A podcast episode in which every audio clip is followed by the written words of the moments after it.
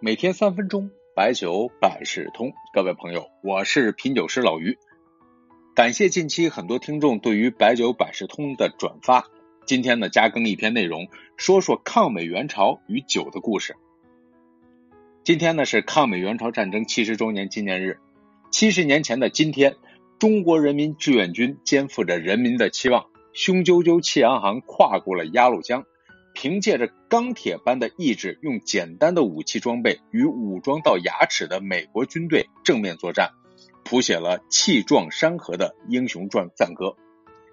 这两天的电影《金刚川》，张译饰演的张飞一个人操作平常七位炮手的高射炮，打下了美军的战机。这个原型啊，应该就是志愿军第六十五军高炮独立第三十一营。当时呢，三班的战士刘四在。战友都倒下之后，凭借着一个人血战到底的信念，硬是一个人打下了敌机，创造了单人单炮击落敌机的记录。这样可歌可泣的事情在抗美援朝中非常多，从上甘岭到清川江，英雄事迹一直都感动着我们。要说与酒的连接，有一次啊，我曾经收到过一瓶五六零零六部队的农场生产川星大曲。在上世纪九十年代之前，很多军办工厂啊都是有自己的酿酒厂。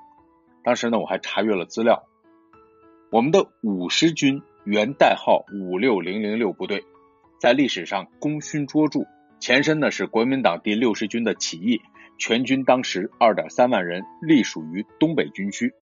一九五零年十月入朝，参加了第一二三四四次战役，曾经全歼。英国皇家坦克营在汉江情况极其恶劣的时候，抗敌五十昼夜，为大部队的休整赢得了准备时间。一九五一年一月，志愿军五十军四四二团是第一个攻占汉城的，该团被授予了白云山团，这也是全军抗美援朝中唯一团级建制受到嘉奖的。后来啊，在一九八五年百万。大裁军的时候啊，五十军取消了番号，但是呢，历史记录了这个英雄的时刻。那我们可能有听众问，志愿军当时有酒的故事吗？其实，在一开始入朝作战那个时候呢，我们的补给线被掌握制空权的美军不断的轰炸，饼干都吃不上，只能吃炒面，几乎是不可能有酒的。一九五一年，朝鲜呢也发生了特大秋洪。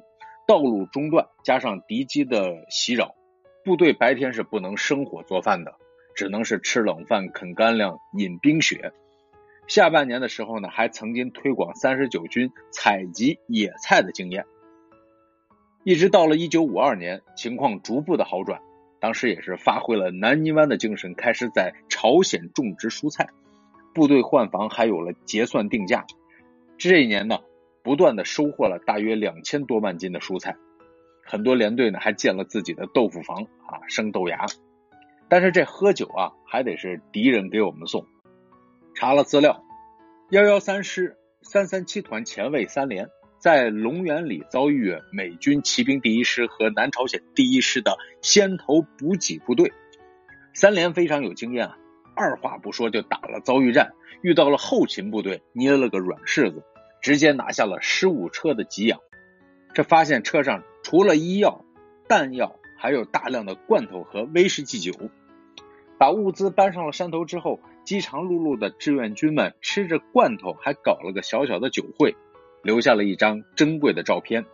想不到咱们的战士在国外还喝了洋酒。